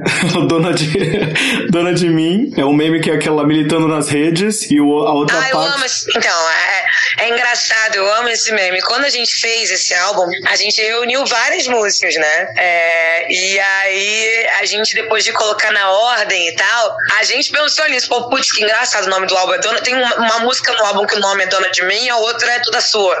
e a gente até pensou como que a gente ia fazer isso, a gente mudava o nome, mas eu acho que isso é uma brincadeira legal também, sabe? E aí, eu tô achando super divertido que as pessoas também pegaram isso e estão brincando com isso. Hoje de manhã eu vi e postei também, porque eu tô enfim, mega me divertindo com isso. Demais. E entre as participações do disco, a gente tem Ivete Sangalo, Tiaguinho, Carlinhos Brown nos instrumentos uh, de rebola, Gloria Groove. Como que você conseguiu chegar nesses nomes todos, assim? É, obviamente, é, eu queria que você explicasse um pouquinho como você chegou nesses nomes para dividir o conceito e tudo mais. Então, acho que cada música pedia um, uma pessoa específica, assim. A gente, antes de fazer Corda Bamba e Pesadão, a gente já sabia que essas músicas seriam pra Ivete e pro Falcão. A gente já fez pensando neles, mas as outras, a gente também tava pensando assim, toda vez que a gente termina a música, a gente pensa, putz, é, pra quem que será que a gente vai mandar essa música, sabe? E aí a gente vai pensando no, no, no estilo musical, mas assim, naquilo que a música precisa. Então cada parceria foi escolhida a dedo e eu fico muito feliz deles terem entrado na minha, assim, e estarem participando disso comigo também. E aí tem mais nomes também, né? Tem o próprio Rodrigo Gork, que faz as músicas da Pablo, Huxel, o Mestre Arthur Verocai. Isso, tomando conta mesmo desse projeto, tá o Huxel, Sérgio Santos e Pablo Bispo, né? Que estavam comigo todo o processo. Tem essa música incrível que eu amo de paixão, Dona de Mim, que é produzida pelos meninos da Bravo Music, né? que é do Rodrigo Gork. É, e também tem Engano Seu, que foi produzida pelos meninos da Red Media, também tomam conta do, do, do Secret Music. Enfim, eu gosto muito deles, também é uma honra estar com eles no álbum. Arthur Verocai é um presente da minha vida, ele gravou, ele, ele escreveu os arranjos, né, de, de cordas de Boris Palonil, do cover, e também fez isso em, em, em, Você Não Vive Sem, e assim, eu acho que essa música virou outra coisa depois de, de, desses arranjos incríveis que ele fez.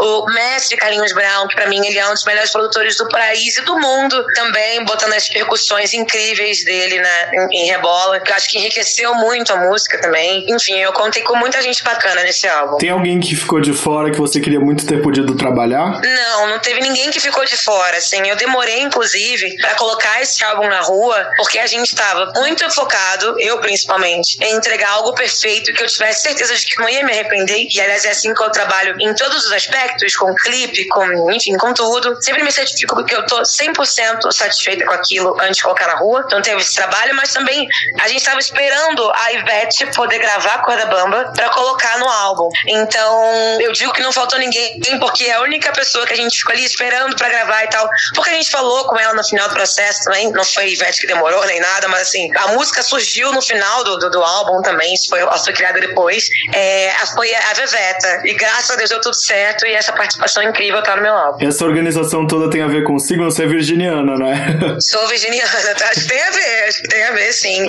Eu sou virginiana, sou filha de militar também, então talvez seja essa questão, mas eu sei que eu sou muito perfeccionista e me cobro muito. Então, por isso que eu quero muito que tudo esteja muito certinho. Até porque é muita exposição, sabe, André? A gente tá muito exposto. Então, a gente tá ali, é, é, as pessoas podem dar qualquer opinião sobre o seu trabalho. Então, muitas pessoas podem gostar, mas muitas pessoas podem não gostar também. Então, até para que a gente não se magoe, até para que a gente não, não, não se questione, é muito importante que eu tenha 100% de certeza que era isso mesmo que eu queria fazer. Porque eu sei também que é impossível, que, que, é, que é impossível agradar todo mundo. Então, assim, eu preciso me agradar primeiro, assim, essa é a minha prioridade. Mas você tá aí, né, em algum momento, da, em nenhum momento da carreira eu vi você dando algum close errado, então tem a ver um pouquinho com essa, com essa organização. ah, eu, que bom, né? Pois é, porque eu tô sempre pensando muito no que eu vou fazer. Legal. Você tá se preparando agora pra virada cultural aqui em São Paulo, certo? Ou não? Certo, e sim, aí... sim. Ah, tá. E ainda tem outro grande evento que é o Festival Cultura Inglesa no mês que vem. Isso, isso. Ezra. Eu queria que você falasse um pouquinho como que você se sente é, com relação a esse trabalho, assim, que é tão diverso. E teve também o Rock in Rio lá com o Silo Green. Como que você vê esse momento do trabalho? Eu acho isso muito legal, assim. Eu acho que uma coisa muito bacana da minha carreira são os encontros, né, que, que isso pode me proporcionar e os lugares, né, onde a, a música me leva. Então, eu fico muito feliz de fazer esses eventos onde eu canto pra um monte de gente. É uma enxurrada de energia que eu recebo, é muita preparação. Sempre fico nervosa, mas assim, é sempre muito gratificante, assim, ver a massa inteira, assim, cantando a mesma música e me mandando um monte de energia boa. Eu amo muito festival, acho que são os, os palcos, assim, que eu mais gosto de estar. Eu gosto, eu cantei no, no Planeta Atlântida, né, e cantei no Pop Load, Festival Brasil, é, Rock in Rio, e agora vai ter, nesse final de semana tem o Curitiba, é, enfim, tem um monte de festival legal acontecendo e eu fico muito feliz de cantar pra muita gente, porque eu sempre saio muito satisfeita do palco. Fico muito grata. Você já sabe qual que é o próximo single? Já, já sei, mas eu não vou te falar. assim não eu vou vale. esperar um pouquinho. Mas eu já posso adiantar que esse single tá entre as favoritas da galera. Tá bom. Tô chateado, hein? não fica, não fica. A gente falou sobre essa miscelânea de estilos e você, você acredita que essa mistura representa a sua persona enquanto artista? Claro, essa coisa foi, essa, essa mistura de estilos foi totalmente pensada, assim. A gente não foi uma coisa, vamos fazendo. A gente sentou e pensou, o que que você gosta de fazer? Os meninos perguntaram, o que que você gosta de cantar? E aí eu falei tudo que eu gostava. E aí eles entenderam o que eu tava falando, assim, não me acharam maluca. E aí a gente conseguiu colocar tudo isso no álbum. Eu acho muito legal, porque eu acho que nenhum cantor é uma coisa só, sabe? Todo mundo é plural. A gente gosta de cantar outras coisas, sabe? Quem é cantor de funk gosta de cantar outras coisas. Quem canta sertanejo também. A gente ouve outras coisas. Então, é nada mais justo do que colocar outras coisas diferentes no meu álbum também, sabe? E você acredita que com isso você está abrindo uma nova perspectiva pro pop nacional? É de não ser, é de ser mais plural? Não sei, eu, eu não sei dizer se eu estou abrindo uma. Não sei dizer, assim, eu sei que isso é uma coisa que eu acho legal de ser dita, sabe? E eu faço questão de fazer isso de meus trabalhos. Poxa, assim, sei lá, eh, todos os artistas passam por eras diferentes, né? Você vê aí Lady Gaga que virou Joanne, e, e Miley Cyrus, e, e Selena que tá super dark agora, e, enfim, assim, a gente tem. As, as cantoras têm fases, né? E eu acho isso muito bonito, sabe? Então, não acho que sou eu que esteja trazendo isso. Acho que isso é uma coisa que já existe há muito tempo e que eu acho legal chamar atenção, assim, que cantor é cantor, não é só cantor de uma coisa. A gente canta e ponto final. Se você pudesse dar um nome pra essa sua era, qual seria? ah, eu acho que era Pesadão, assim, não tem? Acho que Pesadão foi a primeira música desse álbum, né? Então, eu acho que é uma era bem pesadona mesmo. eu acho que não tem como ter outro nome, porque por mais que o nome do meu álbum seja Dona de Mim, tudo começou ali com Pesadão. E você acha que cli- os clipes, né, de Pesadão e Ginga deram um boost, assim, essa parceria com o Felipe Sassi? É, você acha que o clipe pode sim ajudar a entregar melhor a música? Total, total, com certeza, assim, eu acho que o clipe, ele ajuda a ilustrar a música, ele ajuda a, a- a dar o sentido da música, eu acho que algumas coisas na música ou na letra que ficam incertas, assim, fica muito claro quando você consegue entregar o clipe, sabe? Muitas pessoas estão me mandando roteiro de várias músicas do meu álbum, porque já tô imaginando o clipe. Eu sinto muito que as pessoas é, é, consomem muito o clipe, porque tem a coreografia, tem as expressões faciais, tem a emoção, tem tudo aquilo que o artista pensa na hora de criar um clipe, sabe? E tudo isso emociona também. Então eu acho que o audiovisual e a música andam de mãos dadas. Legal. E o que, que você tá achando da cena pop atual? Porque a gente nunca tinha tido tantas cantoras e tanta presença pop nacional como tem hoje. Eu acho isso lindo, assim, eu acho isso muito bacana ver um monte de mulher poderosa, incrível, abrindo porta para outras mulheres fazerem música, assim, eu acho demais, assim, agora no meio do pop tem Anitta, Ludmilla e a Carol com Carla do rap, mas eu também enxergo ela muito nesse meio, e aí tem Lesha, Hilari, Gabile, Gaia e eu, e um monte de cantor incrível, sabe, que, sei, assim, eu acho muito, muito bacana, assim, todas nós cantando, todas nós diferentes umas das outras, assim, eu acho que o pop nunca esteve tão bem, Vanessa, sabe, cantando, acho que o pop nunca esteve tão bem. E eu ia te perguntar se você tinha algum nome pra indicar, você já falou muitas das que a gente tem ouvido É, falar. Pablo também, maravilhosa, todas elas, Glória, Aretusa, Lia, Pepita, acho que a gente tá num momento muito especial. E o que, que significa pra você ser feminista e como que essas questões aparecem no teu trabalho? Ah, eu acho que, enfim, ser feminista e ser mulher também hoje, acho que é meio que ser sobrevivente, né? Assim, a gente tá aí todos os dias levantando nossa bandeira e, e se preocupando, assim, sabe, umas com as outras. Eu acho que isso faz parte da minha vida desde sempre, assim, com 20 e poucos anos é que eu entendi o que o feminismo era, mas eu acho que eu me considero feminista desde sempre. Enfim, eu acho que isso é uma coisa importante, assim, de se falar. Eu acho que quando a gente sai de casa, quando a gente vai pro trabalho, quando a gente entrega os nossos projetos, quando a gente é, dá nossa cara tapa, quando a gente se expõe, a gente já tá vivendo isso e passando essa mensagem para outras pessoas. Então, eu acho que isso é uma coisa que, enfim, faz parte da minha vida, né? Natural. A Maíra Medeiros, do podcast Os Filhos da Grávida de Taubaté, quer saber se você ainda tem os filhos da sorte que ela te deu lá na gravação do encontro com a Fátima Bernardes. Eu tenho, eu tenho. Eu- eu- é muito legal, assim. Eu fico feliz porque eu guardo um monte de coisa. Tem coisas que se perdem, porque às vezes, exemplo, desenho, às vezes o fã me entrega já todo amassado e às vezes rasga e tal, mas eu tenho lá um lugar na minha casa onde eu guardo tudo que essas pessoas maravilhosas me dão. E o pior é que eu tenho mesmo. O que, que você pode adi- adiantar de novidade pra gente que você não falou pra ninguém ainda? Ai, meu Deus. É, Eu já falei pra você. O que eu não falei pra ninguém ainda é que meu próximo single tá entre os favoritos da galera. Só que eu posso falar. Então tá bom, eu te espero aqui então na bancada um dia quando essa agenda conturbada tiver. Não sei se vai estar mais Ah. tranquila, mas que você te- esteja passando por São Paulo. Eu te desejo muito sucesso aqui em nome do Aos Cubos. Muito obrigada. Obrigada mesmo, viu? Então tá bom, e a gente se vê numa próxima. Obrigado pelo papo. Isso. Imagina. Beijo. Beijo, tchau, tchau. Bom, eu queria agradecer o papo aí, a Ana Paula, que é assessora da Isa, o Danilo, que foi produtor, que a gente falou. Enfim, foi. Deu tudo certo. A gente só tá esperando a Isa aqui na bancada, mas a rotina dela foi o que eu falei pra ela. A, a gente deseja muito sucesso ao que. A como está essa rotina dela, né? Essa vida agitada, e a gente espera que em algum momento da carreira ela consiga vir sentar aqui na nossa bancada. Mulheres trabalhando com muito sucesso, ganhando muito dinheiro, sendo a estrela do pop no Brasil. É, é isso que a gente quer, né, amor? Sabe uma coisa que eu fiquei impressionada com Isa? Que todo mundo pode estar? A voz dela é maravilhosa, até quando ela fala. Como é que pode? E a Isa é linda, né? Ela é daquelas que deve acordar bonita. Fun fact: a Beyoncé escreveu Flawless inspirada na Isa.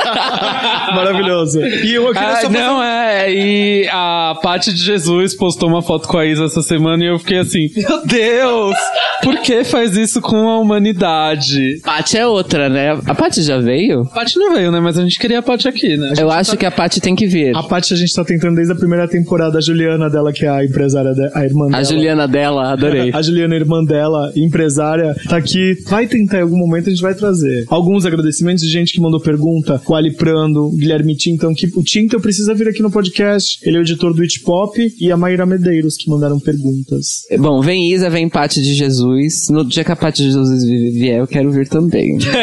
E eu queria só falar aqui que a gente falou do meme, e aí a gente cortou um pouquinho. Na internet tava assim, militando na internet, aí a, ca- a capa da música era Dona de Mim. Aí, me apaixonando, toda sua. e aí ela fala um pouquinho sobre essa mudança. É, do- toda sua, no caso, é uma das faixas do disco Dona de Mim. E a primeira, qual que você falou mesmo? É o nome do disco. Ah, é, é verdade. Enfim, a louca, gente, eu tô com sono.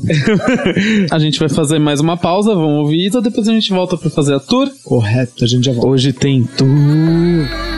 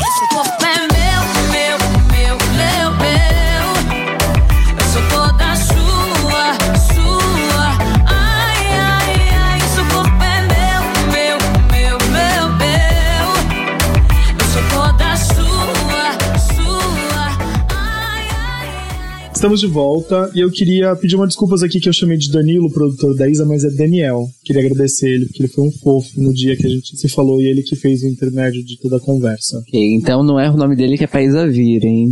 Vem, Isa. E eu queria falar sobre. A nossa tour de hoje é sobre excursão de escola. Vocês lembram de, de alguma em especial? Olha, eu gostaria de começar dizendo que Tour da Excursão é o melhor pleonasmo interlinguístico que eu já li na minha vida. Obrigada, podem contar as histórias. Tour da excursão. Ah, eu lembro que eu sempre queria ir na excursão do Play Center e minha mãe não deixava. Falava que eu não era todo mundo. Eu fui, numa, eu fui em duas excursões do Hop Harry quando eu era criança e morava no interior.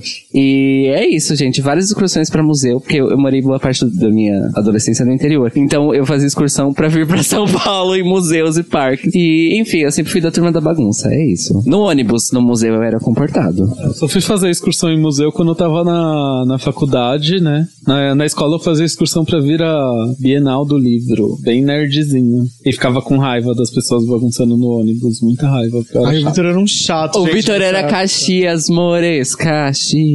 Ah, mas eram uns meninos bobos xingando as pessoas na rua, sendo intolerantes. Eu já tinha meu lado problematizador dentro de mim. E eu era sempre outra pessoa que ficava causando, né? O Vitor me odiava. Ai, pois é, o Aloy ele oprimia as pessoas. Ainda bem que ele melhorou. Eu melhorei mesmo, graças a Deus. Todas melhoramos, gente. O tempo só nos valoriza, já diria Nazaré Tedesco. Eu já contei É, uma história aqui melhoramos. de excursão que eu menti. Eu contei pra Fernanda Souza que eu menti que fui na excursão pra TV Cultura pra ver ela.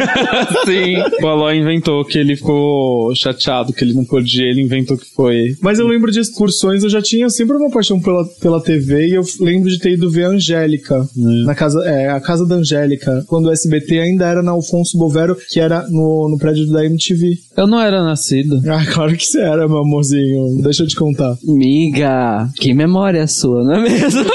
A gente tem coisas que marcam, não é? Caixa postal aqueles. né? É, antes do, antes do 51, 80, 33, 33, que a Sara falava todos os dias no, no programa, muita gente passou por aquele estúdio ali, porque, se eu não me engano, aquele prédio era da antiga TV Tupi. Então aquele prédio contou muitas histórias. E hoje abriga o estúdio lá debaixo da. Que era da antiga MTV, que era da SBT, hoje abriga a ESPN. Então, olha, tem muita história pra contar. Se meu estúdio falasse. Uau! Alguém faça um documentário sobre esse prédio, obrigada. Vamos ler as tours das pessoas? Lembrei de mais uma tour que uma vez eu fui, minha mãe é professora, né? A gente foi pro zoológico e aí uma das alunas não voltou pra, pra casa. Minha mãe teve que buscar ela de volta no zoológico. Pois é, mas tudo aconteceu. Eu estou passada. Aquele medo que a mãe tem do filho não voltar da excursão, esse medo é factível. Gente, é, o, é o maior medo, é real. Gente, mas aconteceu real, assim. Mas era uma criança problemática que vivia na disputa entre pais. E aí o pai morava aqui em São Paulo e a mãe morava na Ou Baixada. seja, a pior criança pra acontecer isso. Pois possível. é, meu. E aí eu lembro que eu, eu assim, tipo, cansado de ter que voltar pra São Paulo, tipo, vai tomar no cu, sabe, sua criança do caralho. Eu amo porque a sua mãe arriscou estar no meio de um litígio de divórcio por causa disso. E ela ia ser só é, dano colateral, tadinha. Nossa, meu, sério, a gente teve que voltar lá. A gente já tinha voltado. Minha mãe trabalhava em São Vicente numa escola chamada República de Portugal. E aí a minha mãe era orientadora é, educacional, né, que chama. E aí ela, de fato, ficava no meio dessas brigas, dessas complicações. Aí, como ela era a gerente da excursão, a tia da excursão, a gente teve que voltar lá pra buscar. Foi tenso. Pois é, eu era criança quando eu era menorzinho mesmo, desse seu tamanho aí, da sua idade. Eu era criança que tinha a excursão, por exemplo, teve uma vez que teve uma excursão para pro Parque da Mônica. Aí a minha irmã ia comigo, aí eu cheguei na escola, fiquei desesperado que eu não queria ficar sem a minha mãe. Eu não fui pra excursão e a minha irmã Vivian foi sozinha. Ai, gente, eu amo. Porque eu, eu sempre fui mais a Viva, né, gente? É muito maravilhosa essa Aí eu história. fiquei em casa com a minha mãe, arrependido. Você era trouxa, Vitor. Deixa eu te contar que você perdeu várias coisas. Minha mãe era tudo na minha vida. Ai, meu, fala sério. Eu também, Ai, também sempre tive minha mãe como alguém muito importante, mas assim, eu sempre quis fui da criança que queria fazer coisas, tipo, ir no Sesc mesmo que não entrasse na piscina, lembra? Ai, amo. Eu, bom, eu passei boa parte da minha infância no Sesc Pompeia. Mas eu, eu não tinha esse com a minha mãe. A única vez que eu chorei porque eu não queria me separar dos meus pais foi a primeira vez que eu fui na escola. Eu chorei a primeira semana inteira. Eu também, eu chorei a primeira semana inteira, que eu entrei no Jardim 2, e eu chorei a primeira semana inteira. Todo dia que meu pai e minha mãe me deixavam na escola, eu chorava, eu abria o berreiro. Minha, irmã, minha mãe disse que a minha irmã deu tchau e foi embora. Então aí você vê a diferença de um geminiano, que a minha irmã é de gêmeos, para... Mas a gente tava certo, era uma cilada a escola. Pois é. Bom, mas temos tours de ouvintes, é isso mesmo, Pois é, Aloy? temos. Vocês lembram das musiquinhas? Várias pessoas falaram das musiquinhas. É, o Rodrigo Guarizo aqui falou da clássica, né? Que o motorista pode correr, a quinta série não tem medo de morrer. Pois é, tinham várias outras. Eu fui no tempo de escoteiro, acho que eu já falei aqui, que tinha uma música que era Fala bum, tica bum, fala bum, tica bum, fala wakatica, wakatica, wakatica bum. Então, isso é familiar, mas isso é coisa de escoteiro mesmo. É. Eu lembro do João que roubou pão na casa. Não, pera, roubaram pão na casa do João, né, no caso. É, eu não era dessa religião de escoteiros, mas a do João é um clássico, né? O Cairo roubou pão na casa do João. Quem? Eu? Não, fui. Enfim, tipo. Ah, não, já basta o tanto que brincam disso em Brasília, né? Enfim. Uh, que cheio, né? Esperando. É só eu chegar aqui que o, o Victor pega o, o micróbio do library, né? Uh, girl! Ó, o Marcos Laura falou assim que ele tinha uma professora de educação física que era, digamos, pouco ortodoxa nas musiquinhas de excursão. Ó, ele diz que ela popularizou no busão a seguinte letra. que é da, na- no ritmo de Madagascar Olodum. Como canta Madagascar? Qual o ritmo de Madagascar o Lulu? Eu já tava assim, yeah, vou tomar Tuff Mae. Mas eu não sei o ritmo. Vamos descobrir qual é o ritmo de Madagascar, o Lodum.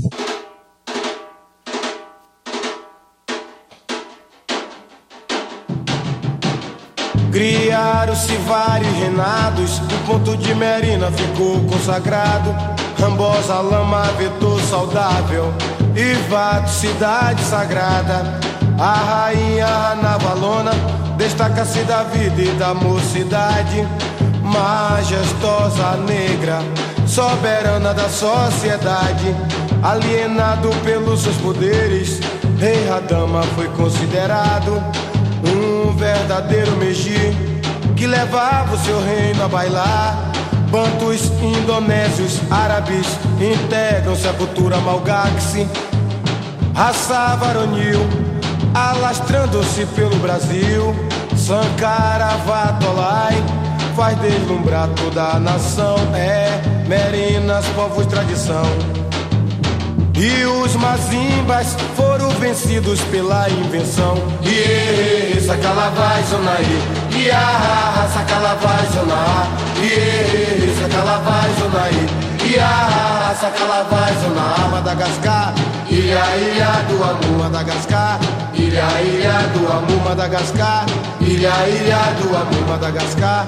Ilha, ilha do vi- A letra era assim, yeah, vou tomar Mae. Ia, vou tomar Guaraná. Filho que bate na mãe, manda matar. Olha só, e- letras inspiracionais, não é mesmo? E ele falou assim: EPG é nóis. Você sabe o que significa EPG? Escola estadual de primeiro grau, é uma coisa que não existe mais. E o Júlio César Almeida falou que ele- eles mexiam com o povo na rua, mas é bem normal, né? É, e tinham várias paródias, né, quando a gente era criança. Tinha aquela do Como é que eu posso vomitar batata se eu comi repolho?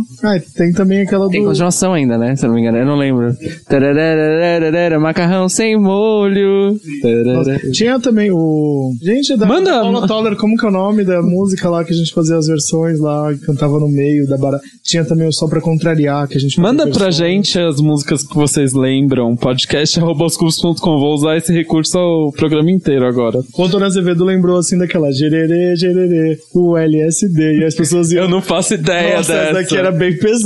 Então, eu nunca ouvi falar dessa. E como assim crianças sabiam o que era LSD? Não sabia, só cantava, né? Ah, tá. O Bruno Borges falou aqui que uma professora de geografia da sétima série organizou uma excursão. Ele é de São José do Rio Preto.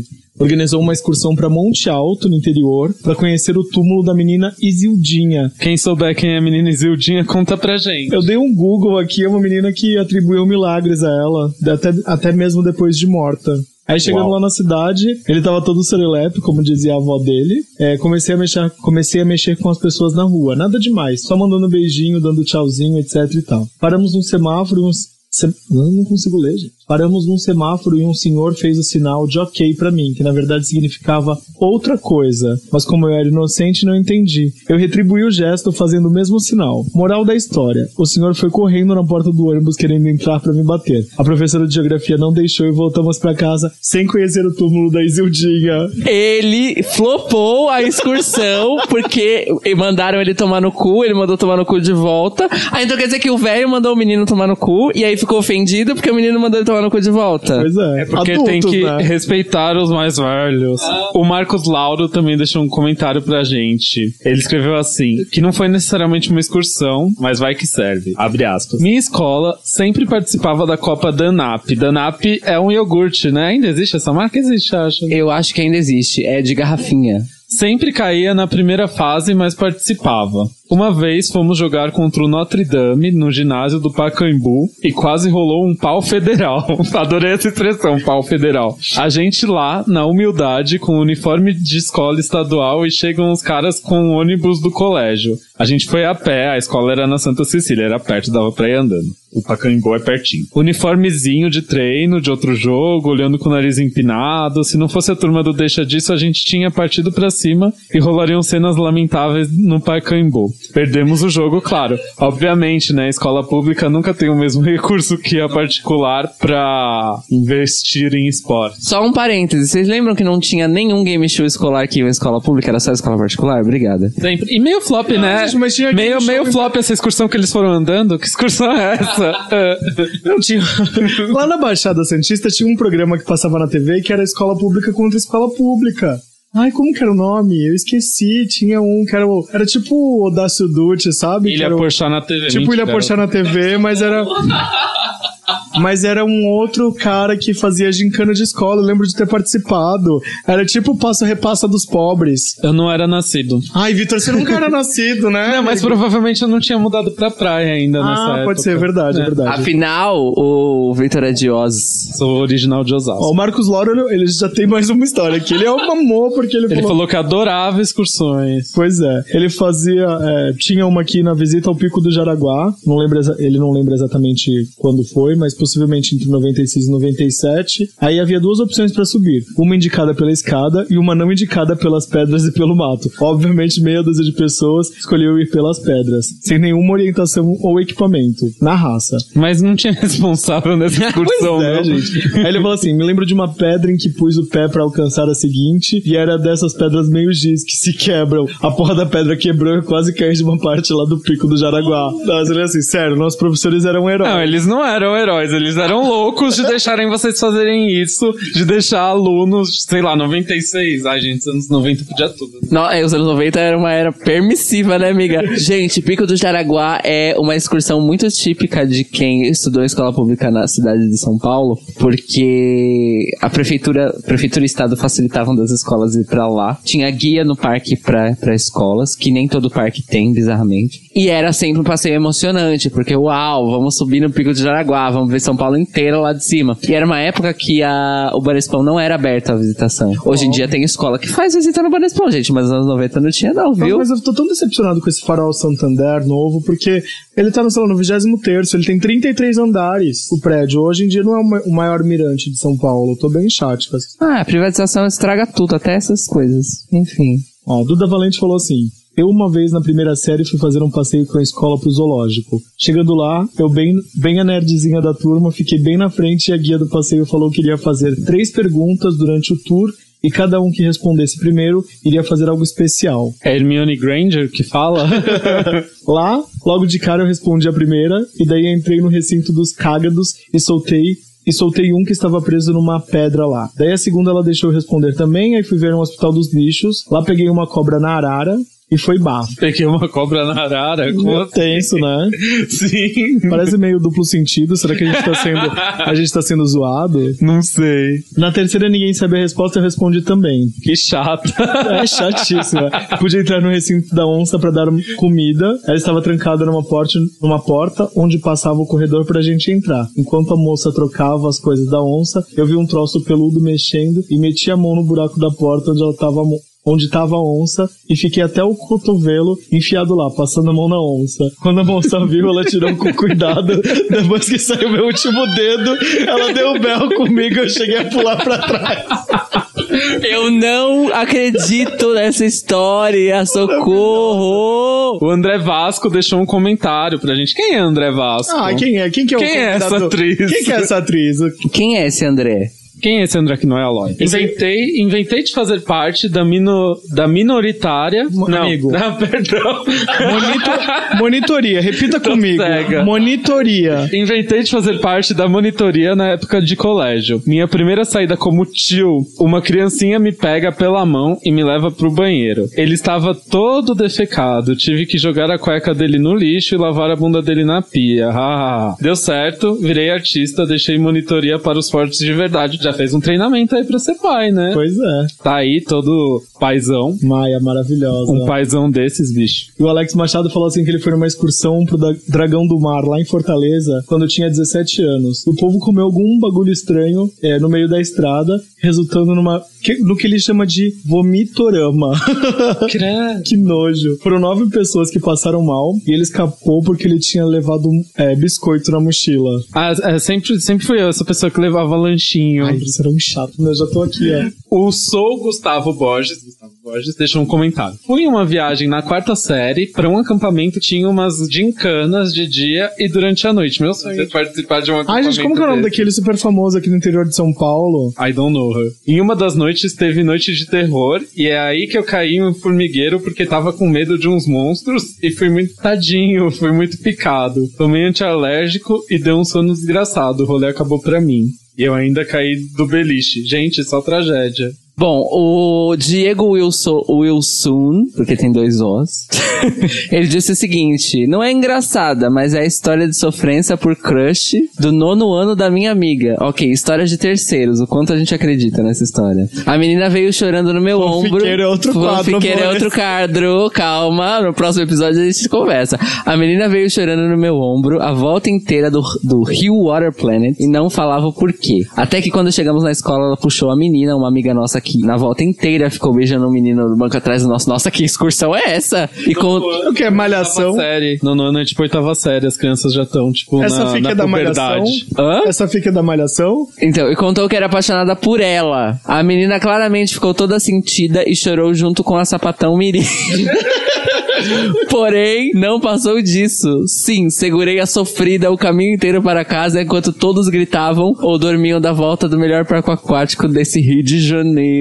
Olha, achei Everything Sucks essa história. Achei muito, né? Falando em excursão, tem uma excursão Mara na série, né? Netflix, vamos voltar com a referência. Hashtag Orphans de Everything Sucks. O Gil Sato deixou um último Saito. comentário. Ou Saito, não sei como é que fala. Ah, eu achei que era com dois T's. O Gil Saito deixou um comentário. Hahaha, excursão do colégio ao Play Center. É claro que a turma do fundão cantava. Enrola, enrola, enrola o cobertor. Eu vi o motorista com a mulher do cobrador. Nunca ouvi essa, mas... Pesado, né? Gente, a gente era muito inocente, pelo visto, porque só teve musiquinha pesada. Não, a minha era do gererê, gererê, já era pesadíssimo. Pesadão, não era nem, não era nem época da Isa. Gente, socorro. É, eu que. Bom, eu me diverti bastante nas minhas excursões, mas esse povo, pelo visto, passou por aventuras. Eu nunca passei por aventuras em excursões. Essa foi a tour, né? Contamos aqui as histórias. E já dá pra encerrar o podcast dessa semana, Pois é, né? o programa de hoje foi um pouquinho diferente. Comenta aí nas nossas redes sociais, podcast.com para você mandar um e-mail, que a gente tanto frisou nesse programa. E eu tenho mais um pedido. Dois pedidos. É o seguinte, gente. É, a gente recebe alguns materiais de artistas e tudo mais, mas eu que gostaria que vocês ouvintes sugerissem artistas para eu e o Bentinho entrevistarem para o nosso querido quadro que está um pouquinho morto no momento, que é o Sintoniza. Então indiquem artistas pra gente, pra gente correr atrás deles e fazer uma entrevistinha aqui e eles terem essa chance de catapultar-se ao estrelato pelo Aos Cubos. Lembrando Porque nós já temos esse poder. Lembrando que Pablo veio aqui antes dessa fama toda, não é, É, mesmo? exato. A gente aposta em artista que vai dar certo. Pode É. ser. Que Não precisa, não precisa ser artista do eixo São Paulo, São Paulo. Pode ser artista de longe, a gente faz por telefone. Vocês lembram? A gente faz por. A gente troca áudio do WhatsApp, amores. A gente é moderna, queridas. Então tudo isso aqui pode virar conteúdo pra vocês. Então mandem sugestões lá em podcast.com. Pois é, até o Frederico, que é de Minas, e a gente vai fazer esse intercâmbio de artistas. Arrasaram. É, isso aí mesmo. Gente, até semana que vem. Muito obrigado, estou feliz de estar de volta e feliz de vocês estarem aqui com a gente toda semana. Muito obrigado. Beijos pra todo mundo e até semana que vem. Beijo pra todo mundo. Até semana que vem. Eu não estarei aqui, mas estarei aqui em espírito. Tchau! Beijos!